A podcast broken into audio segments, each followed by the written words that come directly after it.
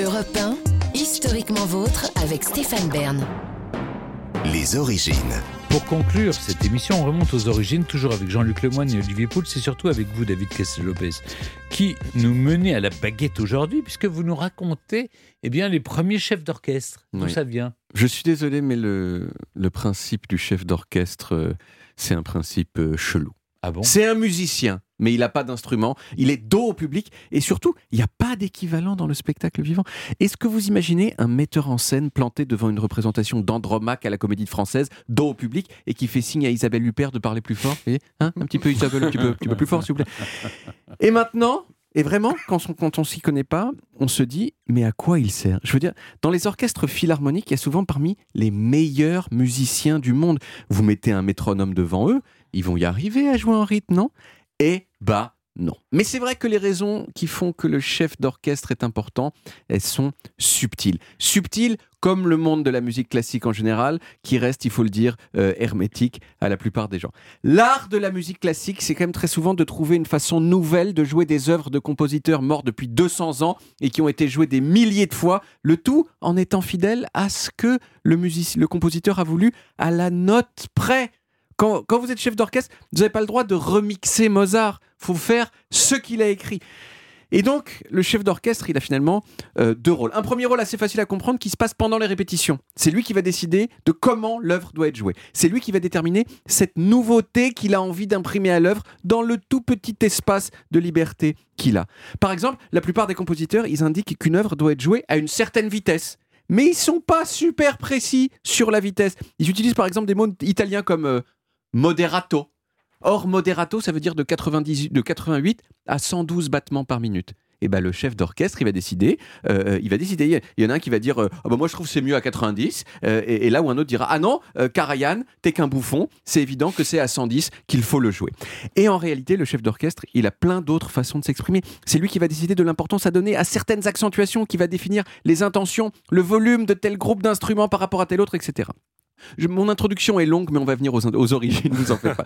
Mais une fois que les, les répétitions sont faites et que tous les musiciens connaissent la vision du chef d'orchestre, on se dit, bah c'est bon, du coup, il peut regarder en coulisses, qu'est-ce qu'il a besoin d'être là? Et en fait, euh, il y a quand même une raison qui fait qu'il est là, qui est encore plus subtile à comprendre. Mais disons qu'il il faut plutôt le voir là comme un coach de foot. Il y a un coach de foot euh, ou de basket qui crie au bord du terrain pendant le match pour adapter le jeu des, musici- des musiciens euh, en temps réel. Par exemple, euh, parce que l'acoustique de la salle est différente aujourd'hui qu'hier. Ben, oh, les hautbois, ils sonnent moins bien aujourd'hui. Ou parce que les joueurs de hautbois, justement, ils sont un peu mous. Et puis, enfin, dans la musique classique, c'est pas comme dans la techno. Le tempo, il peut varier. Euh, la techno, c'est 120 ou 180, puis ça bouge pas. En musique classique, il y a ce qu'on appelle le rubato, euh, c'est-à-dire que le tempo varie. Et ça, non seulement un métronome tout seul, il sait pas le faire, mais en plus, quand vous êtes 95 musiciens à jouer en même temps, ça peut être très très difficile de s'accorder sur les variations de tempo, même quand vous avez euh, répété. En gros, chaque musicien connaît sa partie, le chef d'orchestre, lui, il connaît toutes les parties. Et maintenant, il me reste à peu près une minute pour vous parler des origines du chef d'orchestre. Mais du coup, non, on est content de les avoir, les origines, quand on a bien compris ce que c'était qu'un chef d'orchestre. Voilà. Bon, pendant longtemps, il n'y avait pas euh, de chef d'orchestre, euh, pas du tout. C'était euh, bah, c'était justement les musiciens qui se dirigeaient eux-mêmes. Souvent avec un chef des musiciens, mais qui donc qui était pas que chef. Il, il- il jouait euh, aussi d'un instrument. Le premier violon Voilà, euh, oui. généralement le premier violon ou le clavier. Dans les moments euh, où il jouait pas, il faisait des gestes pour battre la mesure comme ça. Et on imagine, et on imagine que, que quand il jouait, il devait faire des signes du, du menton comme ça, parce que vous pouvez pas battre de l'archet. C'est les Euh, entraîneurs joueurs au football, quoi. Oui, exactement. C'est exactement ça. Ce monsieur-là, euh, c'était souvent aussi le compositeur des œuvres euh, lui-même. Et c'est en gros qu'au cours du 19e siècle, donc assez récemment, que la fonction de chef d'orchestre spécialisé, qui joue pas d'un instrument en même temps, elle s'est imposée. Et on se demande pourquoi à ce moment-là et pas plus tôt. Eh bien, pour trois raisons qui ont toutes trait à l'évolution de la nature de la musique qui est jouée.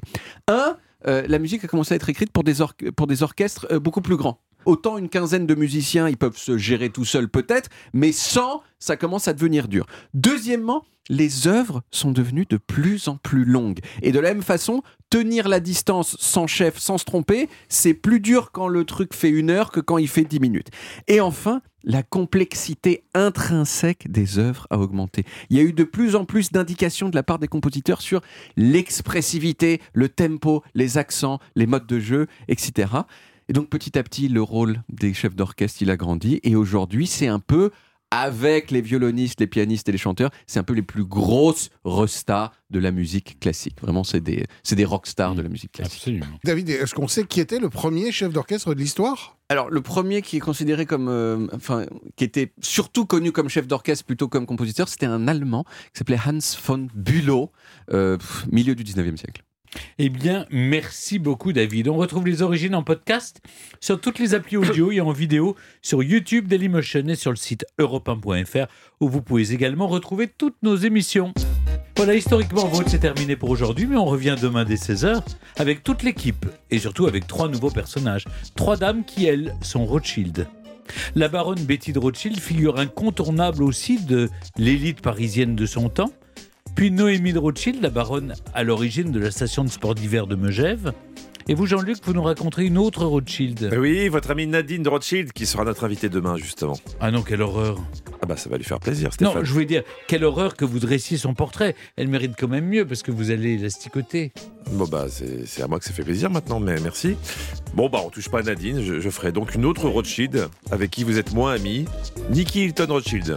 Voilà qui est beaucoup plus sage, c'est plus prudent. Euh, ça je ou prudent, je sais pas si c'est vraiment les mots, mais différent oui.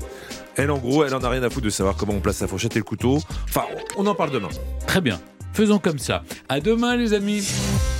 Retrouvez Historiquement Vôtre tous les jours de 16h à 18h sur Europe 1 et en podcast sur europe1.fr.